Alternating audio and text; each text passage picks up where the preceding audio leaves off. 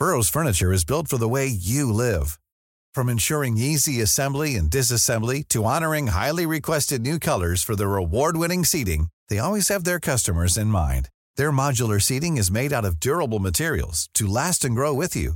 And with Burrow, you always get fast, free shipping.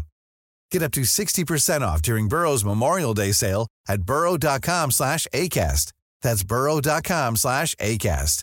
burrow.com slash ACAST.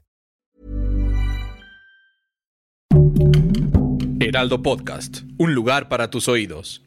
En esta emisión de La pinche complejidad comenzaré por hablar de una figura femenina que ha dado mucho de qué hablar en tiempos recientes. Es una figura femenina que está en boca de todos y que cuando saltó a la fama en los años 60 fue extraordinariamente polémica. Se le acusaba de haber hecho que retrocediera el movimiento feminista tan en boga en aquel tiempo. Se le acusaba de reproducir los valores del patriarcado, de sexualizar demasiado la imagen femenina y sin embargo es alguien que fue legendaria en el mundo del cine, en el mundo de la moda y que ahora sigue concitando el entusiasmo no solo de mujeres de su generación, sino de mujeres mucho más jóvenes, además de, de muchos hombres. Me estoy refiriendo, por supuesto, a Jane Birkin, o pensaban ustedes que estaba yo hablando de alguien más. Jane Birkin fue una actriz y cantante británica que saltó a la fama en 1966 al ser la primera mujer que hizo un desnudo integral en el cine británico en la cinta Blow Up de Michelangelo Antonioni. Después de eso pasó a Francia. En Francia se hizo muy rápidamente famosa por grabar una canción, una canción que simulaba un orgasmo, se llama Je t'aime moi non plus, uno de los grandes éxitos de los años 60. Yo te amo, yo tampoco, se le conocía en español. Y por haberla grabado con el autor de esta canción, un hombre que se llama Serge Gainsbourg, que es quizás la más legendaria de las figuras de la canción francesa, y un hombre que le llevaba 20 años de edad, y con el que terminaría por casarse y con el que tendría una hija, la muy famosa actriz y cantante Charlotte Gainsbourg, estrella del cine francés y también del cine estadounidense y del cine británico. Jane Birkin, además, pues es considerada no solo la gran musa de Serge Gainsbourg, es decir, su gran intérprete, pero también su gran fuente de inspiración, de este hombre, insisto, mucho mayor que ella, sino una de las grandes musas de la moda, la gran musa de la casa Hermès. La casa Hermès, esta gran firma de marroquinería y ahora de moda establecida en París, tiene entre sus creaciones más famosas una bolsa de mano que es conocida como la bolsa Birkin porque fue desarrollada específicamente específicamente para Jane Birkin, así como la bolsa Kelly fue desarrollada específicamente para Grace Kelly.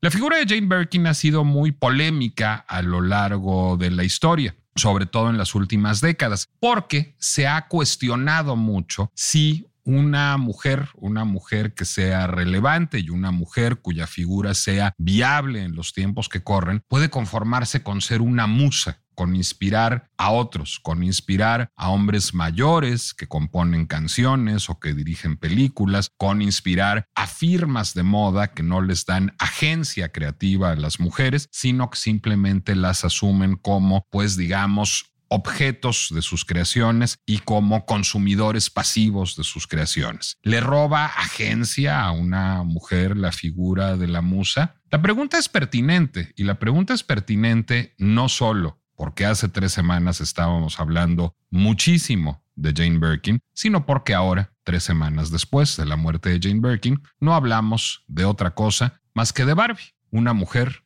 una figura femenina que se parece enormemente a esta articulación de lo femenino tan emblemática de los años 60. ¿Es Barbie una figura relevante, un icono de feminidad relevante en nuestros tiempos después de la película de Greta Gerwig? Esa es la pinche complejidad de la discusión más vigente acaso que estemos teniendo en nuestros tiempos.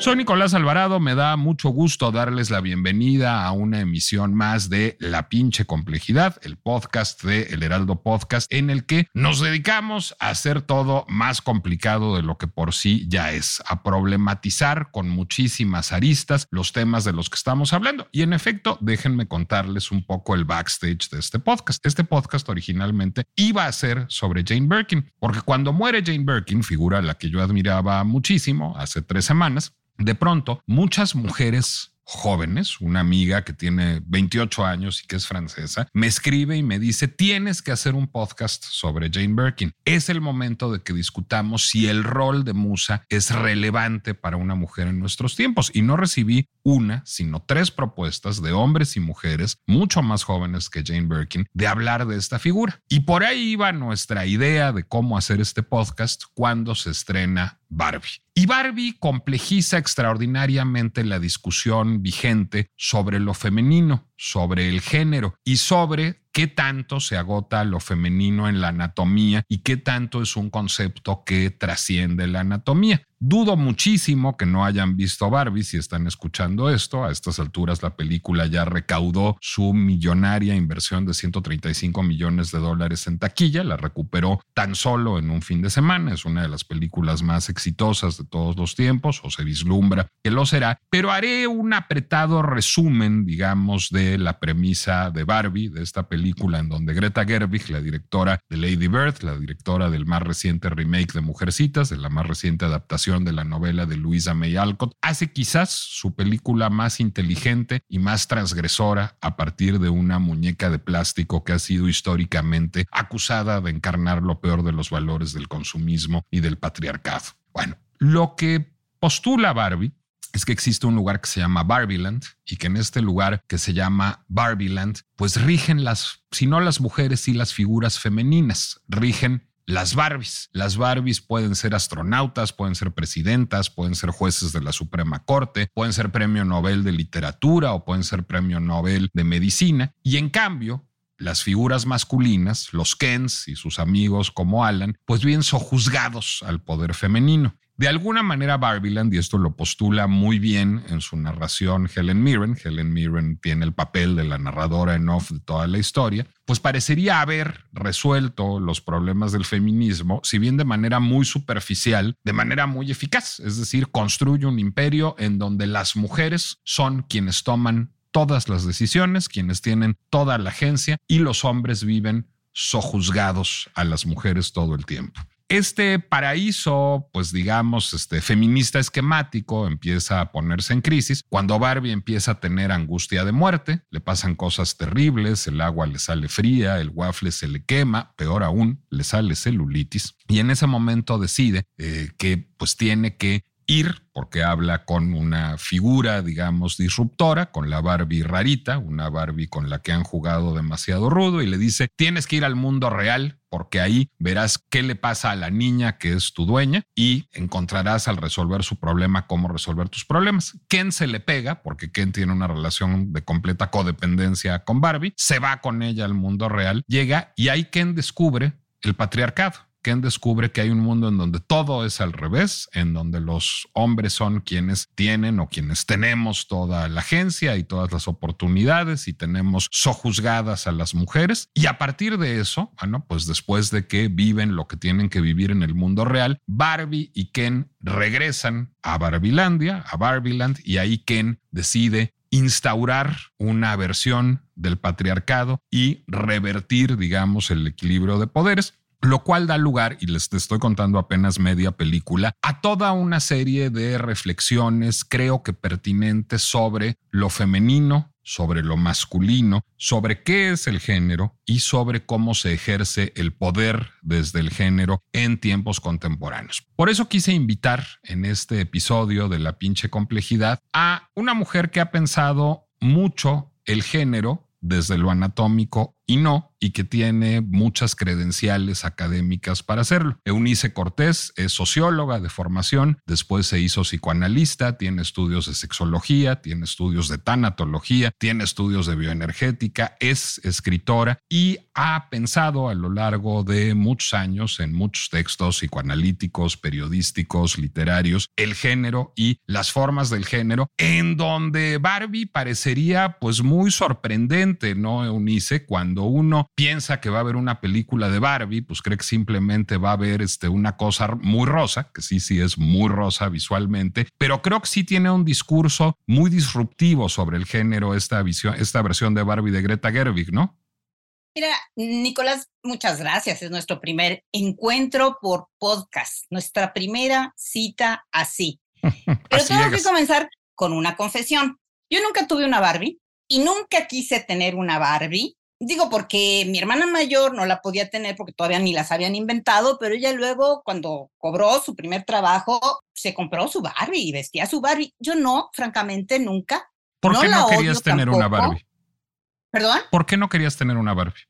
Pues eh, más bien porque no soy de muñecas. Me lo estuve preguntando y me dije, sí he tenido algunas. Tenía una colección enorme de muñequitas de papel y algunas pocas como simpáticas, pero la verdad no soy de muñecas. Entonces, no tengo nada en contra de la Barbie, no es nada personal, le diría yo a la Barbie, perdóname, pero no soy tu fan. Yo no la veo como la encarnación de, ninguna de las acusaciones que ha recibido, pero tampoco se me antoja tener a la cosa esa conmigo. Y no, la verdad sí prefiero a los animalitos. Te daba hueva Barbie, para decirlo en cristiano. Para pues. decirlo en cristiano, exacto, sí. Entonces sale la película y francamente, pues me resistí a verla, qué flojera, pero me da gusto haberlo hecho. Mira, soy tan ajena al mundo de la Barbie, Nicolás, que hoy leí tu colaboración para el Heraldo y dije, ah, qué chistoso. Yo no pensé si tenía que ir vestida de rosa o tenía que evitar el rosa. No me pasó por la cabeza. Me daba igual. Y sin embargo, me gustó ver la película. ¿Por qué te gustó ver la película? Porque como ya lo sugeriste en la entrada, lo que está puesto allí es la pregunta, qué es masculino y qué es femenino en nuestros tiempos y eso sí me pone. Las muñecas no, pero esa reflexión sin duda y mucho. Y todavía más, es un poco como preguntarse, ¿qué hacemos con la diferencia de género? Y yo creo que esa es la pregunta que trae de cabeza, yo diría que a lo mejor, a ver si no me ahorcan, pero un poco empantanado al movimiento feminista. Es como no sabemos qué hacer con la diferencia de género después de que lo sabemos, a partir del sufragismo de la segunda mitad del siglo XIX, pues se ha ido construyendo una vía para contrarrestar las, las desventajas laborales y de participación política de las mujeres que va a seguir hasta el fin de los tiempos, y está bien, así debe ser, pero, en fin, ¿qué de lo otro, me digo yo? Es decir, de las diferencias de género en la vida personal, en la subjetividad, en la organización de las emociones. Te lo cuento, mira, sin faltar a ningún secreto clínico, desde mi escucha analítica en mi gabinete, ¿qué es lo que oigo? Y por supuesto esto no es una generalización válida, pero sí diría que mi observación mayoritaria. Los hombres heterosexuales están angustiados porque tienen que redefinir su rol de género y su participación en un mundo cambiante en el que se sienten amenazados. O sea, están como Ken, digamos. ¿Perdón? Están como Ken.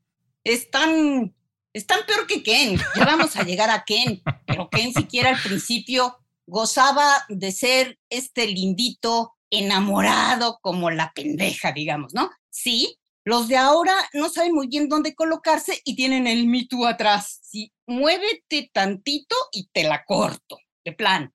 Pero las mujeres heterosexuales no le están pasando mucho mejor, porque al menos las que llegan a mi consultorio, pues están entrampadas entre ejercer un revanchismo a ultranza y prescindir de ellos. No te necesito, pendejo, yo puedo sola todo, así que chao, Sí, pero al mismo tiempo quieren tener una pareja y cómo le hacen en el amor porque tienen que echar mano de conductas estereotipadas. Entonces están un poco jalonadas ahí también. Entonces uno diría, ah, pues las parejas gay la tienen más fácil, ¿no? Porque al menos parten de la ilusión de que son iguales. Pues no, ahí es donde se revela que la anatomía está atorando la discusión.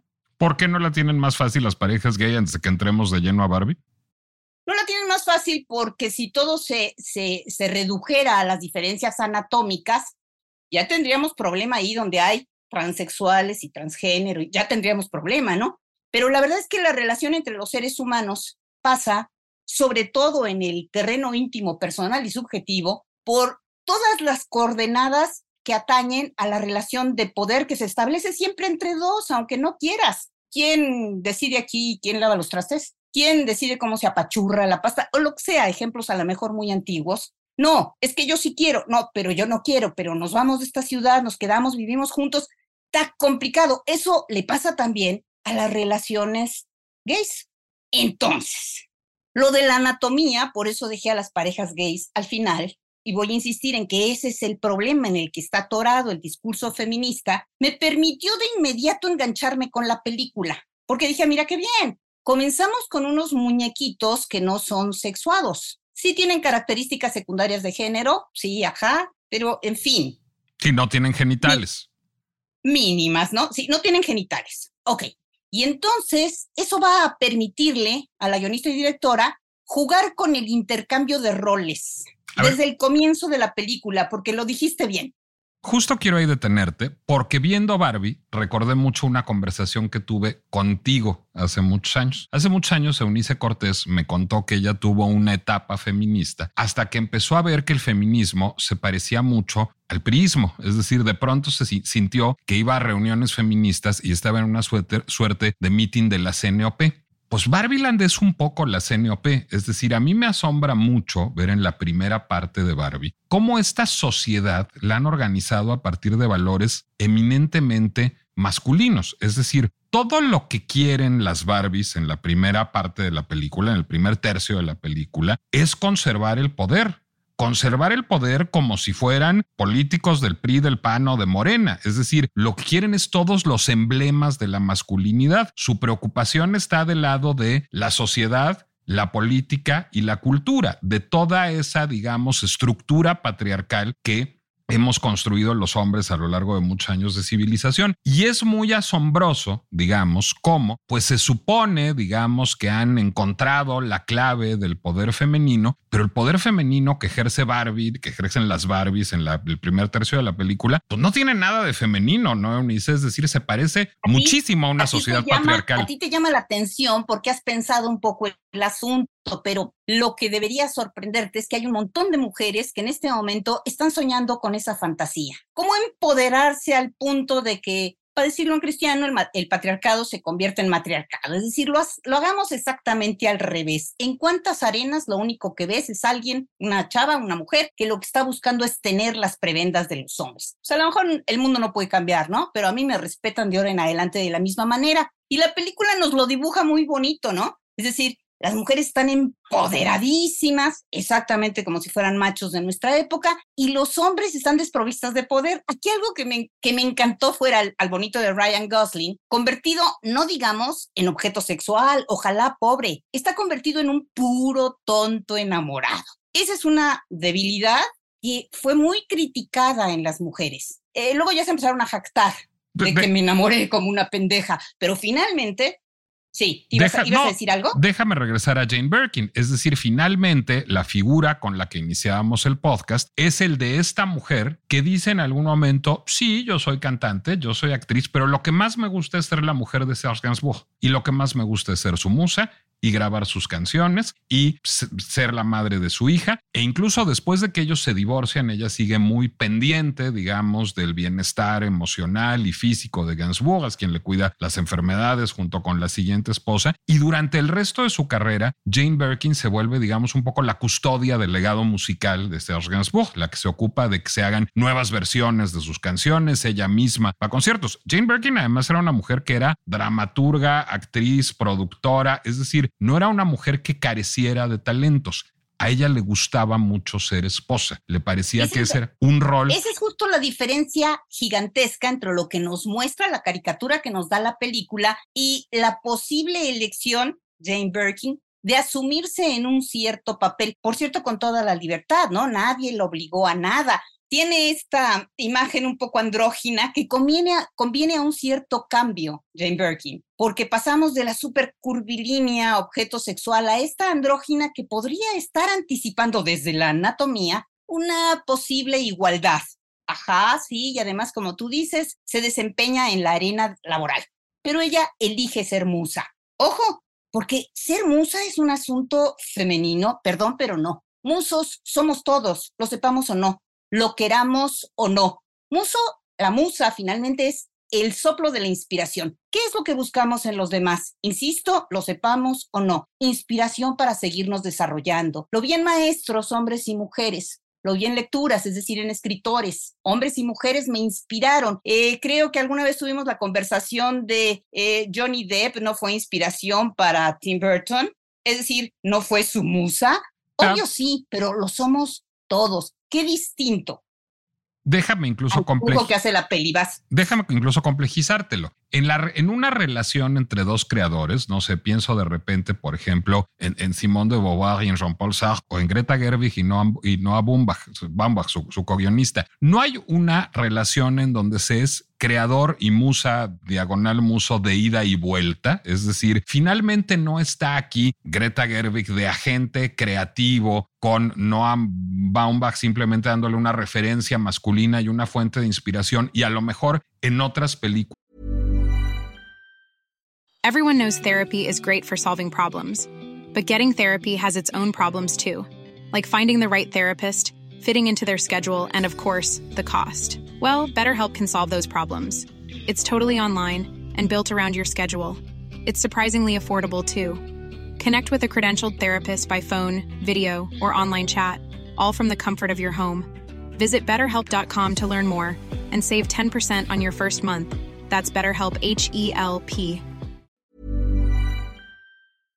sucede lo contrario, es decir, son inmutables los roles de creador y, de musa, de, de, Pigmalión y Galatea, de Trilvis Bengali, o en una relación compleja entre dos seres humanos del género que sea, es un proceso de ida y vuelta. Esa es la realidad, pero no hemos llegado al momento en que el discurso lo entienda así. Por desgracia, y la película de Barbie nos lo muestra, no hemos llegado a reconocer que pues, es intercambiable el asunto, ¿no? Francamente, es intercambiable todas son caricaturas, insisto que me gustó la película, pero todas son caricaturas, el primer matriarcado de estas casi amazonas, nomás porque no se cortaron un seno, y luego eh, la vuelta al kingdom de, de, Ken, ¿no? Es decir, este disque patriarcado, pero por Dios, esa versión vaquera es risible hasta las cachas. Pero déjame detenerte ahí otra vez, ¿no se parece un poco el Kendom, es decir, la versión vaquera del patriarcado, pues digamos algunos excesos del feminismo contemporáneo. Absolutamente. Eh, eh, eh, porque, absolutamente. A mí me gustaría me encantaría que la película sirviera de espejo a todas las mujeres y hombres, porque cada vez están más incorporados. Qué bueno, es indispensable que lo hagamos entre los dos, ni hablar géneros anatómicos, eh, a, sentirse provocados por este dibujo que, ah, caray, quizás estoy haciendo una caricatura y quizás va más allá. La película no va mucho más allá, francamente. ¿eh? La película, para mi gusto. A ver, adelante, sí, ya me estoy adelantando. Yo quisiera interpelarte ahí porque a mí me gusta mucho cómo, a ver, primero establece la película, establece Greta Gerwig, este matriarcado que resulta, digamos, una suerte de versión en espejo del patriarcado. Es decir, todos los valores son absolutamente masculinos, están insertadas en el discurso del poder y a partir de este ejercicio avasallador del poder, se supone que tienen una estabilidad. Cuando ese mundo se ve puesto en crisis por un, por un factor externo, que es lo que está pasando en el mundo real, y digamos, adviene a la conciencia Ken, como una suerte de, Betty Friedan de, de, de, digamos, lo que hace es decir, yo he descubierto que se puede uno rebelar ante el poder hegemónico y me voy a rebelar ante el poder hegemónico junto con mis congéneres para invertir los papeles. Pero entonces lo que hacen otra vez, pues es un mundo caricaturescamente masculino, es decir, lo femenino sigue negado y lo que tenemos es una agenda, pues digamos, de revanchismo con por consigna. No hay una, una reelaboración de los principios, sino simplemente es una inversión total de los roles. Antes ustedes tenían todo el poder, nosotros tenemos ahora todo el poder, los Kens, pero son exactamente los mismos valores los que están rigiendo, son los valores patriarcales de todas maneras. Y ahí es donde empieza, creo, Greta Gerwig a, a complejizar el asunto con otro fenómeno que también es muy perturbador, que es cuando las Barbies se encuentran junto con el personaje de América Ferrara y su hija, estas tránsfugas del mundo real, que lo que tienen que hacer es sembrar la cizaña entre, entre los hombres para derrotarlos, que pues también es una estrategia ahí, digamos, como prefeminista, ¿no? Es una estrategia muy como de las mujeres desde de los años 50 con las que tanto se asociaba a Barbie originalmente, ¿no, Eunice?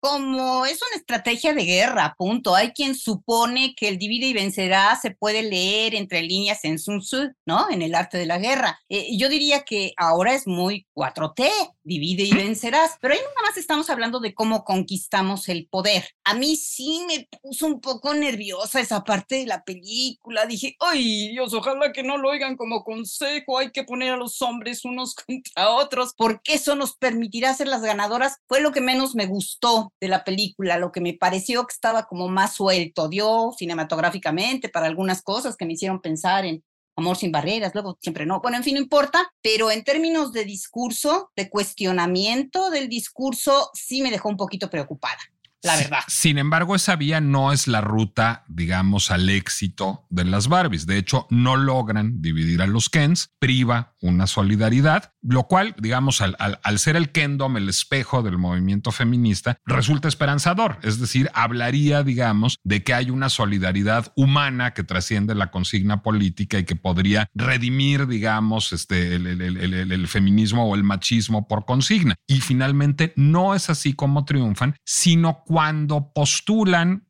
y, Barbie, digamos, lo postula para sí mismo y se lo, se lo brinda como regalo a Ken, y eso es bonito. Perdón que les spoile la película, pero bueno, no vayan a creer que iba a tener final infeliz, es Barbie. Cuando de alguna manera lo, lo, lo que les regala la, la, directora Greta Gerwig es, pues, digamos, la anagnórisis de la agencia personal. Es decir, y, si quieres que lo ponga en términos políticos, masculino que no puedo evitar ser, pues de la ciudadanía. Lo que terminan Barbie y Ken por convertirse es en ciudadanos ergo en humanos. Es, oye, pues no es un asunto de quién tiene el poder y cómo dominas al otro, es un asunto de quién eres tú, en donde se vale incluso decir, no estoy enamorada de Ken, que es lo que dice Barbie, y en donde se, vale decir, me basto a mí mismo, soy suficiente, no dependo de la mirada de Barbie, que es lo que dice Ken. Finalmente, por lo que apuesta la película, pues es en gran medida por la agencia personal y por la ciudadanía. Eso, eso no parece profundamente conmovedor a la luz de las guerras culturales contemporáneas.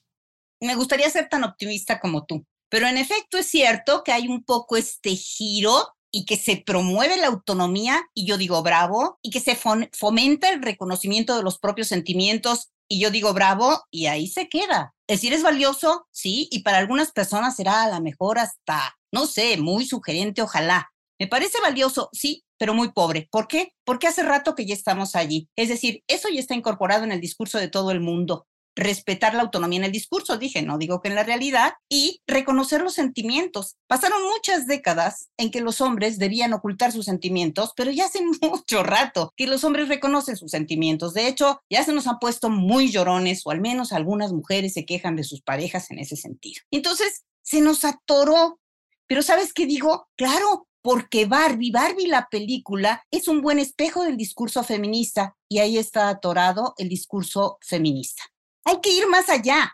Eh, eh, ¿Qué te pareció el final? La coda final a mí me puso los pelos de punta, porque cuando al final Barbie, a lo que va, ahora sí, qué bárbara, la super transformación, es a visitar al ginecólogo, me dije, Madre Santa, es el eterno retorno. Vamos a tener que volver a lidiar desde la diferencia anatómica no sé, sí la disfruté la película, pero así como que digas, ahora sí tenemos la Biblia de lo que podrían ser discurso femenino y masculino, pues no, ¿eh? Para nada, yo sí me quedo con los psicoanalistas. Déjame primero eh, compartirle a nuestra audiencia un texto que tú y yo compartimos ayer, que es un texto que aparece en el New York Times, una, un texto de Jessica Bennett que aparece en el New York Times. Jessica Bennett, esta periodista del New York Times, tiene la experiencia de ir eh, a ver Barbie con, con Susan Faludi, con una teórica feminista estadounidense contemporánea importante. Y la interpretación de Susan Faludi, medio en broma, medio en serio, pero es muy provocadora, es que en realidad Barbie es una película sobre los derechos reproductivos.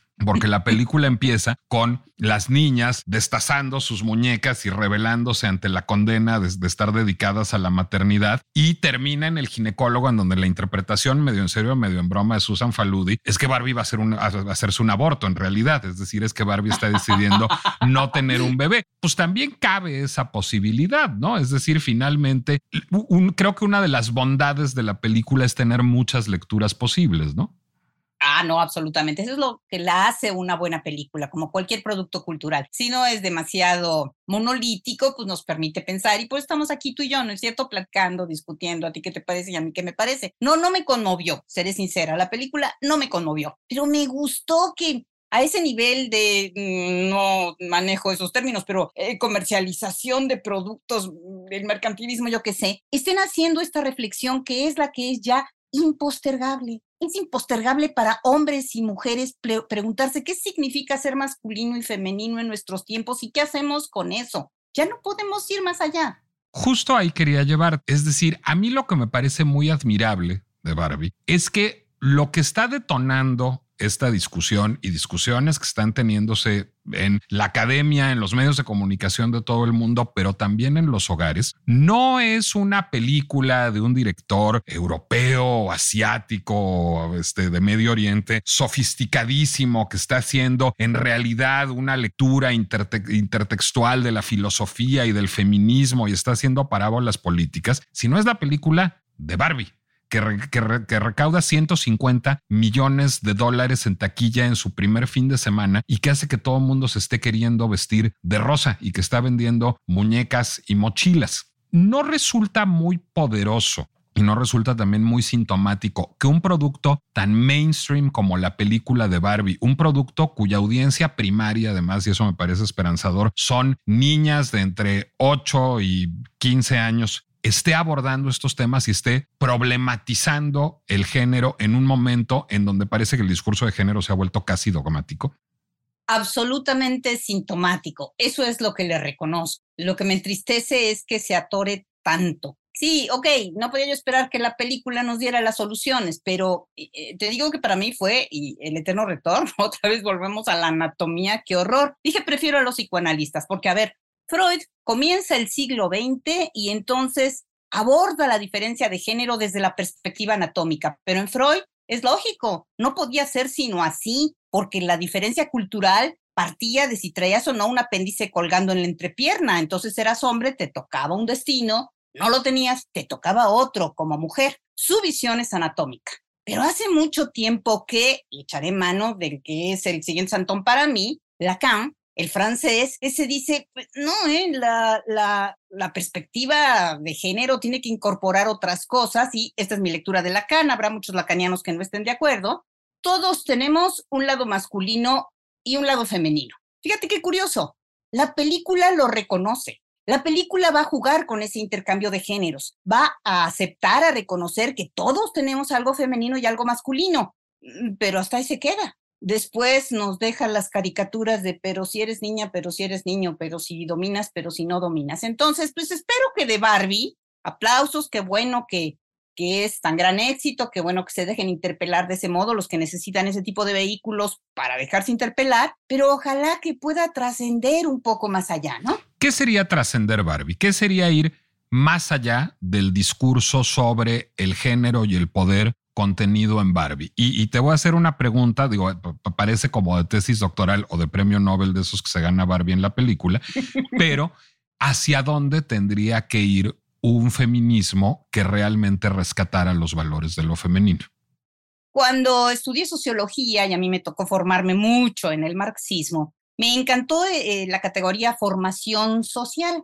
La formación social, el reconocimiento de que en la realidad convivían muchos modos de producción. Los modos de producción eran temáticamente este ejemplo de cómo había ido la historia progresando del comunismo primitivo y después poco a poco hasta llegar al capitalismo que entraría a su fase imperialista y luego nos permitiría volver a una suerte de comunismo. Bueno, Marx, que es un tipo genial, hace la descripción de todos esos modos de producción, pero luego nos advierte, no se encuentra ninguno puro en la realidad social siempre conviven muchos al mismo tiempo. ¿Por qué lo traigo a colación? Porque a partir de esa categoría entendí, que siempre, inevitablemente, en cualquier lugar, tenemos gente que tiene un nivel de desarrollo de conciencia, a lo mejor, usaré la regla de, de, de 10, de 1.2 y otros que ya están en el 9. Ajá, y ahora nos tenemos que poner de acuerdo y nos tenemos que entender, ni hablar, de eso se trata justamente. ¿Qué pasa entonces con el desarrollo de la conciencia sobre la diferencia de género? Ah, no, hay gente muy picuda que le ha reflexionado muchísimo más, incluso que yo, y que tiene libros eh, de nivel doctorado, etcétera, publicados y que hacen sus propuestas, todas muy respetables, y a partir de ahí se han derivado muchas estrategias políticas, y la primera, y la segunda, y la tercera, y la cuarta ola, ¿no? Eh, ¿Tiene alguien la solución? Queda claro que no, pero ¿se está empujando para que vaya un poco más allá? Me parece que sin duda sí. La mayor parte, diré así, de la población a lo mejor todavía tiene un nivel de conciencia muy, muy bajo, muy, muy bajo. Yo creo que lo más, más, más, más, más lamentable del feminismo en México, diré en México porque pues vivo en la capital y si aquí es lo que pasa, pues ¿cómo estará la provincia? Pues más o menos, ¿no? O más menos que más, no sé. Pero lo que hay sobre todo es este dolor revanchista de las mujeres, porque ahora sí entendieron, pero no consiguen cómo hacer que la igualdad realmente les permita. Yo digo, Dios mío, ¿cuánto nos falta para? Y ahora voy a hablar, tratando de hacer una de darte una respuesta, para llegar a donde aprovecho a Lacan, las diferencias de lo masculino y lo femenino se entendieran en uno mismo.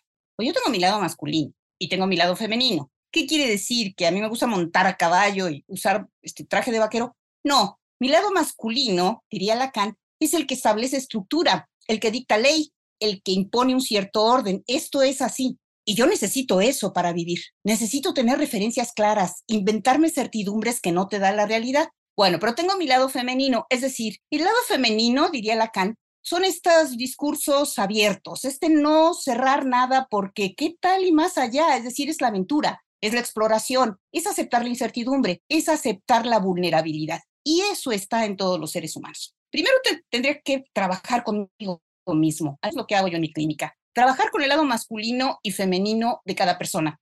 Porque cuando acabas por darte cuenta de que el empeño está diariamente contigo, luego ya no resulta tan difícil entender que el de enfrente tenga o no tenga nada entre, la, entre las piernas, igual que tú, tiene un lado masculino y un lado femenino. Ah, y si se trata de que nos entendamos, uy, pues ya somos cuatro para platicar, ¿no? Mi lado femenino, mi lado masculino, tu lado femenino, tu lado masculino. Bueno, así es de compleja la condición humana.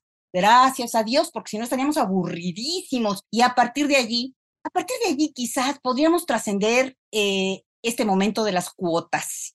Como yo no traigo nada colgado, me la deben. Entonces, como me la deben, nomás porque ahora las mujeres nos toca que me toque. O esta cosa horrible que, ni hablar, perdónenme, pero yo lo que le están haciendo al lenguaje me choca las elles y los, las todes, y me parece espantoso. El, la lengua es la lengua, se acabó. Y decir todos no me hace menos niña, no me hace menos femenina. Este, ajá. Pero te diré algo, no solo no te hace menos femenina a ti, no me hace menos femenino a mí no nos hace menos femeninos a los hombres. Creo, voy a, es que yo, yo tengo una gurú con la que hablo luego de estos temas y que me ha enseñado mucho, luego les cuento quién es, pero hablando con esa gurú que tanto me ha enseñado, poco lo que yo he venido a entender es Claro que necesitamos un feminismo, un feminismo que reivindique lo femenino, pero lo femenino no está excluido de un apéndice y contenido en una oquedad. Lo femenino es algo que habita a los seres independientemente de sus genitales, incluso a Barbie y Ken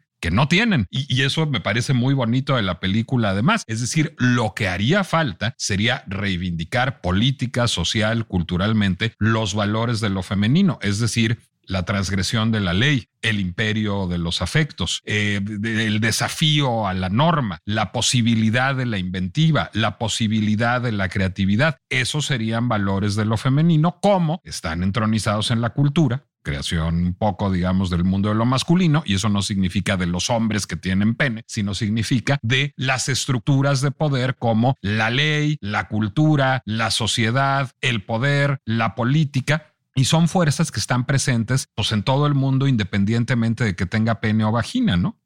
Qué bonito tu cierre, Nicolás. Francamente estoy de acuerdo. No añadiría ni una palabra. Ahora roguémosle a Dios porque la cosa vaya por allá. No, a Dios no, ¿verdad? Hay que trabajarle mucho. No, bueno, pues fíjense además cómo este, los hombres somos finalmente en ciertos contextos como Ken víctimas de un matriarcado, porque ya Eunice Cortés decidió que este podcast ya se acabó y que aquí terminó esta emisión de la pinche complejidad, porque ella pues es la autoridad en el reino que yo comparto con ella, que es nuestra casa, porque Eunice y yo somos marido y mujer, porque hace muchos años que me enamoré mucho de su lado femenino y de su lado masculino también. Eunice Cortés, además, es una, eh, pues una gobernanta un poco, digamos, este, elusiva, casi como Turandot, porque no está en redes sociales, no la podemos seguir en redes sociales, aunque sí, si alguien quisiera, digamos, buscarte para tener alguna conversación de carácter clínico contigo, puede hacerlo por Instagram, me imagino.